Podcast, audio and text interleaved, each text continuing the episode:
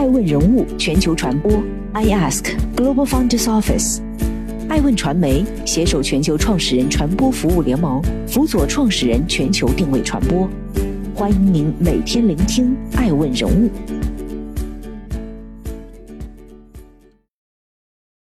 如果我们要跟金融相关去创业，哪些是绝对不能碰的底线？如果你呃触及到金融的功能、金融的活动，到目前为止，这个是。监管是比较严的。如果创新之初我没有受到监管，当创新已经成雏形的时候，我就被判为了犯罪分子，那谁还敢创新？到底用什么标准去创新？所以我不说呢，我们的监管需要制定一个与金融创新业态相匹配的准则。这潮已经退了，这个市场不可能永远那么活下去，最后它要找到一个价值中枢。小额贷款找谁借？零钱余额在哪存？时下人们常用的 APP 上几乎都可以找到金融服务的影子。想花就花，该花就花，一分钟借钱，三分钟到账等广告语刺激着大家的神经。然而，借助互联网平台兴起的互联网金融，在提供便捷服务的同时，也普遍存在着无牌经营、信息垄断等问题。本期爱问人物对话中国人民大学原副校长、中国资本市场研究院院长吴晓球，探索中国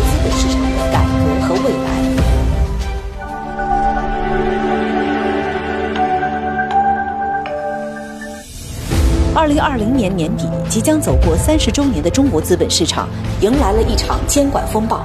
二零二零年十二月十五日。中国人民银行金融稳定局局长孙天琦公开表示，互联网平台存款业务属于无照驾驶，应纳入金融监管范围，就此开启了中国网络金融平台企业自查整改的关键时期。这一连串的监管风暴，对于互联网金融企业来说，无疑是闷头一棍；而对于研究中国资本市场多年的吴晓球来讲，却并不例外。早在二零一六年的博鳌亚洲论坛上，吴小球就已经预见到中国互联网金融的风险和终局。您当时说了一句话：“这个互联网金融除了支付需要牌照，其他的都不需要，要牌照就要死。”我不禁要问哈：二零二一年，看看互联网金融这一片惨象，P to P 全部叫停，以金融为终局或以金融为属性的公司基本终止上市。您是怎么那么早就预见到了互联网金融企业的这个终局呢？对，因为互联网金融的其中一个业态，呃，P to P 呢，它必须要有两个前提，每两个前提它一定会走向没落。第一个是它必须要有足够的大数据平台，呃，如果没有这个，它无法完成线上的征信。呃，一个金融活动啊，如果不能进行线上的征信，你就没有存在的一个价值啊。呃，第二个是互联网金融，特别是 P to P 是一个呃是一个微利的一个呃一个行业啊，它不是有呃，它甚至比平均利润都要低啊，因为它面对的是呃客户是非常散的，而且是传统金融的长尾客户，所以呃，如果你是怀着一个呃，想发大财来做 P to P，这本身就错了。所以基于这两点，应该所有的被灭掉的都是不具备这两个条件。时隔五年，在二零二一年的博鳌亚洲论坛上，面对二零二一年互联网金融的惨淡局面，吴晓球却强调，这不能完全归咎于科技金融，互联网金融下的 P to P 走了一个弯路。P to P 的失败是有逻辑的，然而金融和科技的结合仍是未来中国金融发展的重点。现在对科技金融啊有一个如何评价的问题啊，金融啊，呃，它在不断的变化啊，其中变化最重要的力量莫过于两个，一个市场化的力量，就是社会的需求，呃，以及对金融制度的呃这个自由化的改革。它都呼唤的对传统金融要进行改革。嗯，我们把这个过程称之为叫脱媒的过程。啊，脱媒啊，脱媒就去中介化。嗯，啊，脱是脱离的脱，媒是媒介的媒。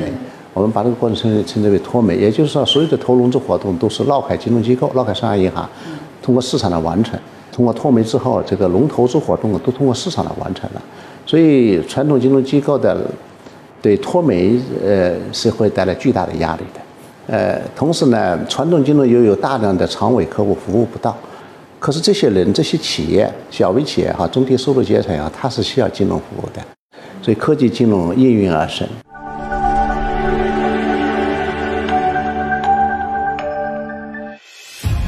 吴晓球说：“科技金融是中国未来金融发展的重点。然而，回顾过去一年，共有至少一百六十六家不合规的金融公司被关闭，而一度站在风口最前沿的 P2P 更是被团灭。共有三十一家公司被关闭，成为跑路暴雷的代名词。如此严峻形势，也让金融创业者有些进退两难，不敢轻举妄动。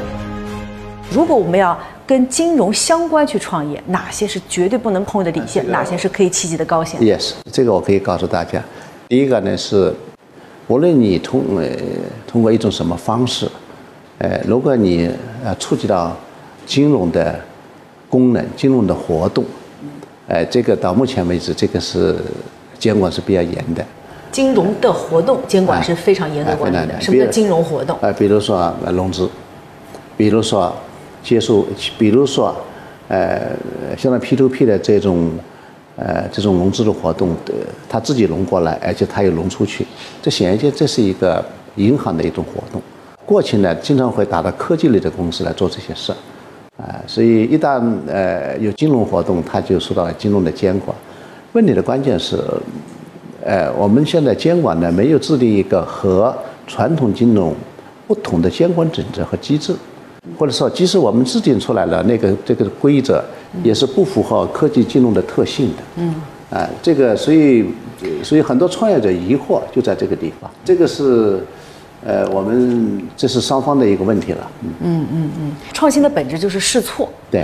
当如果创新之之初我没有受到监管，当创新已经成雏形的时候，我就被判为了犯罪分子。那谁还敢创新？到底用什么标准去创新？所以我们说呢，我们的监管需要制定一个与金融创新业态相匹配的准则，是当前我们面临的重要问题。监管部门要高度的关注创新的过程。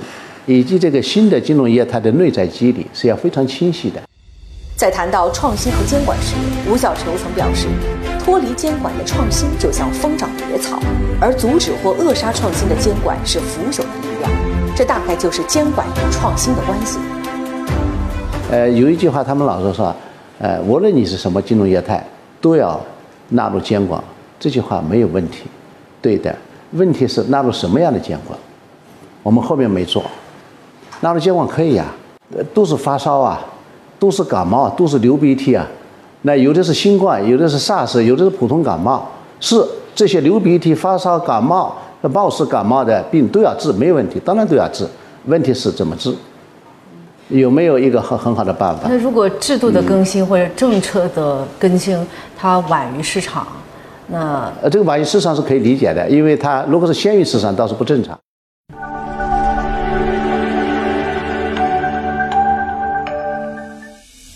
无论是金融业态还是监管制度，都要不断创新、不断升级。从一九九零年中国沪深交易所成立，到二零零五年股权分置改革，再到二零一九年注册制改革，中国资本市场从无到有，已经走过三十个年头。一九九四年，原本从事宏观经济研究的吴晓球，由于研究兴趣的转移，开始从事金融方面的研究。一九九七年，吴晓球带头发起了中国资本市场论坛，至今已经举办二十五届。吴晓球见证了中国资本市场从小到大的整个发展过程。那在中国资本市场这二十五年，您看到中国资本市场最大的变化是什么吗？呃，中国市市场最大的变化就是，首先它找到了正确的发展方向，它开始了真正的市场化的道路。虽然市场化道路里面，呃，因为有一些不同的看法，也会有一些呃呃这个弯路啊，但是方向我认为是正确的。呃，这是我亲眼看到。第二个呢，是我们真正的意识到，在资本上在整个金融改革中的地位，啊，因为因为我们这个。呃，有一次中共中央政治局关于金融的一个学习会上，会后有个公报啊，说资本上是现代金融的枢纽，呃，这个是中央说的，我认为这个概括非常准确。是迄今为止我认为从文件里面做的最好的概括。二零一九年六月十三日，上海证券交易所，在新创社的科创板推行了股票发行制度注册制改革试点。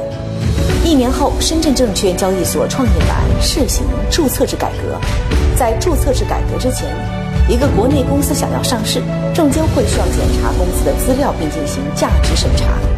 而在注册制下，证券发行审核机构只对注册文件进行形式审查，不进行实质判断，降低了上市门槛。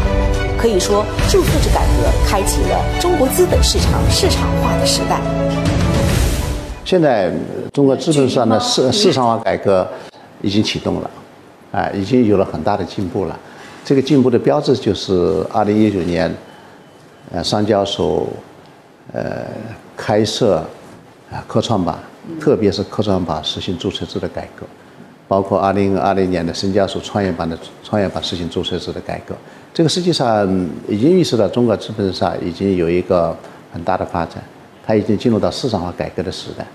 呃，当然它需要个过程，但是我认为我们发展资本上已经找到了一个正确的道路了。截至二零二一年四月三十日，创业板注册制新上市企业共有一百一十八家。其中高新技术企业一百一十一家，累计融资一千零五十二亿元。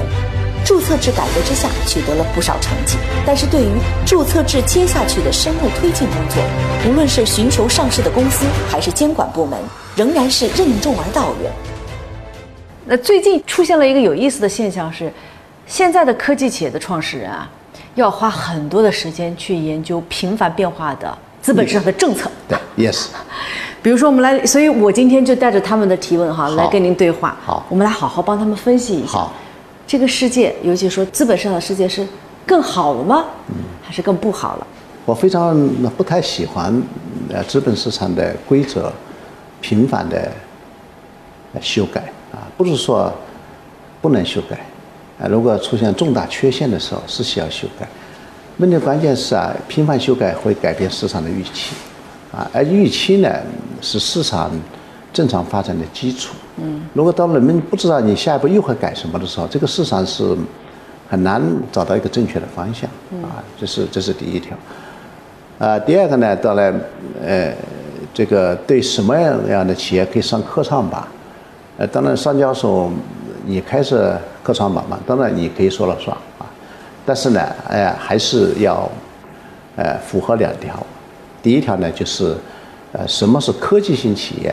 我想这个还是让市场去加以检验。这个第二个呢，就是，呃，它的财务指标，包括其他的指标，呃，一旦确定，呃，一旦形成，也不能随便变啊，随便变。所以，呃，我我想明确的说呢，就是说，呃，市场是需要明确的预期的，市场是不希望。政策频繁变动的，政策一个频繁变动的一个市场，真的它不是成熟市场的表现。注册制改革启动以来，截止到二零二一年五月十六日，根据上交所公示的信息，共有两百九十七家左右科创板申报企业注册成功，注册成功率为百分之七十二点七九左右。这意味着每十家申报企业有三家左右会被否或者主动撤回申请。上市公司扎堆搁浅，科创板上市终止量接近二零二零年的全年，为何二零二一年上市之路走得并不顺畅？究竟为何？爱问人物吴小球为您而问。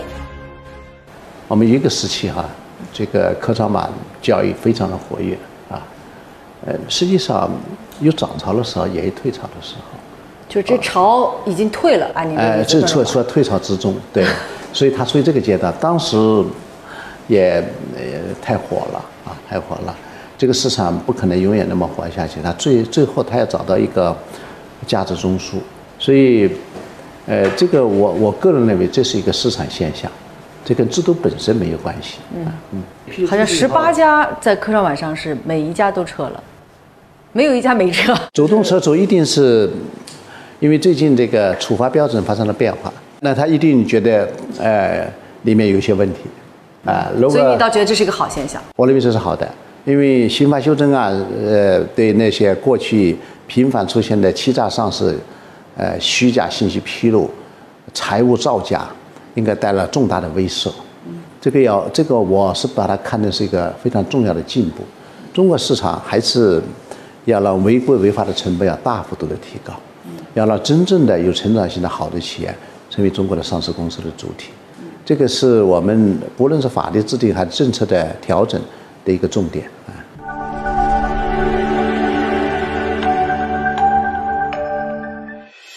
一九九四年，吴小球转入做金融方面的研究，至今已近三十年。三十年来，他始终致力于中国资本市场的健康发展和完善。为了全面透彻地了解中国资本市场，他曾经把证监会所有的法律法规都翻阅一遍。他曾说：“只有全面地了解这些信息，你才可能找到中国资本市场发展的逻辑线索。”知道真正的问题症结所在，不然你跟普通股民的水平没有差别。您给中国充满变化，但是一直致力于进步的资本市场，提供了什么样的一个解决方案？中国资本市场，它的发展是有逻辑的，它不是一个应景之举。说我我我根据我的需要啊，就国有企业要融资，我就发展这个市场，不，这个只是个表象。它是因为它内在的，它有它的内在的冲动，内在的动力，就是说中国金融结构的变革需要资本上的发展来推动，啊，所以要找到它存在的理论逻辑，啊，同时还要分析中国的法律文化，包括呃，包括这个呃，人们对对金融的对资本上理解，它都客观上也制约了资本上的发展，啊，所以想从很深层次的法律文化理论逻辑上来。剖析中国资本市场发展的未来。嗯嗯，答案是什么呢？呃，答案是呢，中国资本市场会更好吗？呃，答案实际上是中国资本市场未来有有会有发展，但是它中间有巨大的风险，因为它的确文化层面的约束太大。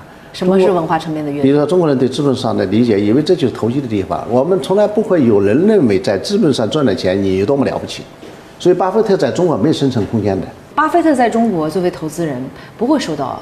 额外的尊重。不会，我们呃，我们中国文化里面有些，呃，有些特点，比如说，他对呃对这个制造业，对真正的我们所谓的真正的实体经济，哎，他认为他保持高度的尊重，啊，这个如果你建一个投资公司，我们投资公司有很多啊，很多你看，包括人大的毕业生张磊应该做得非常好了。呃，但是名气比这些实业家要小得多啊，嗯，啊，小得多呀，哈。那这种尊重实业，啊，没有那么尊重资投资人，他的底层逻辑是什么？但是呢，我认为在中国，呃，这个实业呃非常重要啊，现代制造业、现代装备业，包括科技型企业，这个是一个国家像中国这样的大国，是它的基石，它必须做得非常扎实。但也是同时，我们也要尊重，呃呃，金融家们的他们的贡献，因为什么呢？我听到您的呼吁了，但是为什么不能够平等的尊重？因为这有，因为这有一个对金融的理解，很多人认为哈，金融家是不创造财富的，他只是在分配社会的财富，啊，实际上这种理解稍稍有一点落后啊。金融家他用他独特的眼光，他发现了价值。发现价值的过程也是创造财富的过程。真正的金融家、投资家，过去和今天是不太看的，他是看你未来十年以后是什么样的。嗯，这个他他今天可能现在是亏损的，大家也可以做很高的定价。啊，所以所以所以在很多人看来，他认为这是泡沫。所以为什么在我们国家有呃投资家也好，金融家也好，并没有获得特别高的一个荣誉。嗯嗯，但是在我看来，这就不是泡沫。中国的金融体系是要能够高效的服务实体经济的，能够自我循环的金融。而对于实体经济，我们更需要动态的去看待。钢筋水泥是实体经济，高科技企业尚处于创意阶段，也是实体经济。吴小球认为，不要以为风险资本投资投入的一些企业就是脱实向虚，它今天看起来虚，但是它是未来的实。金融的核心是要关注未来。啊，我心目中的资本市场就是，呃，社会、居民、投资者重要的理财平台，它是个财富管理的重要机制。我们不要一有了钱就去买房子，我们有一我们大量的财富的比重要越来越体现在资本市场上。为什么？为什么这是最好的理财平台？因为这是前提是必须必须是要符合几个前提。第一个是它的必须要有足够的透明度，披信息披露是真实的；第二个它是成长型的。在符合这两个条件下，当然它应该成为全社会重要的财富管理的平台，啊，也是社全社会财富储备的一个机制。呃，以美国为代表吧，它这个它的这个财富的主要部分是在资本市场上。事实上，全球各个国家金融市场的发展。与不同国家的经济结构、发展模式以及法律体系等密切相关。在中国，商业银行配置的资源占到全部金融资源的八成左右，而资本市场配置资源仅占两成。美国则恰好相反，资本市场配置资源占到八成，而日本和德国资本配置资源占在百分之四十左右。目前，中国正在进行资本市场的市场化改革，将来市场必然会成为配置资源的主体力量。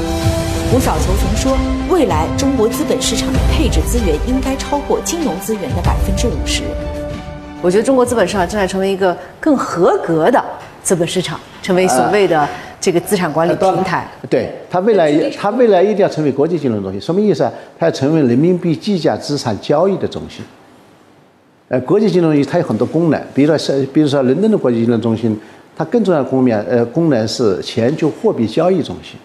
货币的定价中心，啊，它它它这样的，比如说在美国市场，无论纳斯达克还是纽交所，它是美元资产的财富管理中心。我们这个市场也呃，未来也不会把它打造成什么全球货币的交易中心，不会的，它一定会成为打造成人民币计价资产的一个交易中心，一个一个配置中心。啊，这个我想这是我我们未来的目标。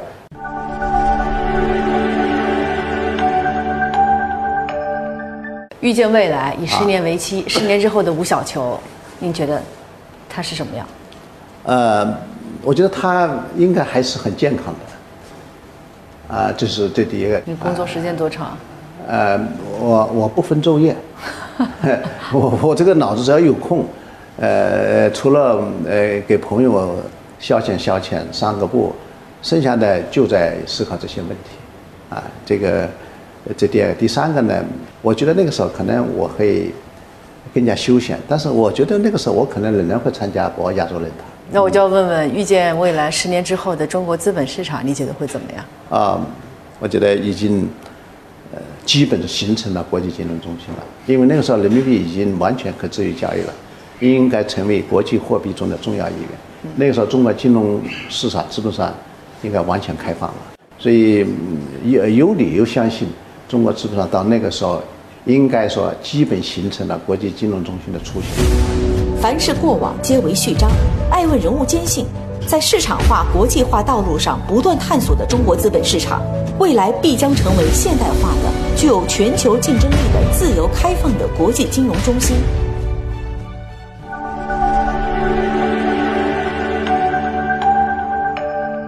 您对现在的状态满意吗？啊，挺好啊。呃，这个无与伦比的快乐。您最珍惜什么？我最珍惜我这个敏锐的大脑，千万别让它迟钝，千万别让它发呆。谁是你最敬仰的人？邓小平，那是我最敬仰的，因为他呃推动了中国的改革开放，他让中国社会真正迈向了现代化。如果有一天您不得不离开这个世界，哦，你希望？怎么被记住？嗯，我我我没想这个事，我我我总觉得应该一直活下去，知道吧？因为人生太美好了，呃，我觉得这个不能想，这一想挺恐惧的。嗯，有生之年都全力以赴。呃，有生之年都非常快乐的生活，非常快乐的工作。呃，我一般我我我总结我自己哈，一般六个字，既是我的要求，也是我这么做的哈。第一个，一定要要善良。一定要善待他人，哎，就是第二个一定要简单，不要太复杂了。第三个一定要有责任。我是中国人民大学的金融学的教授，呃，吴小球，呃，预见未来，我相信善的力量。感谢收看本期《爱问人物》吴小球，《爱问人物》全球传播，我是爱成，我们下期再见。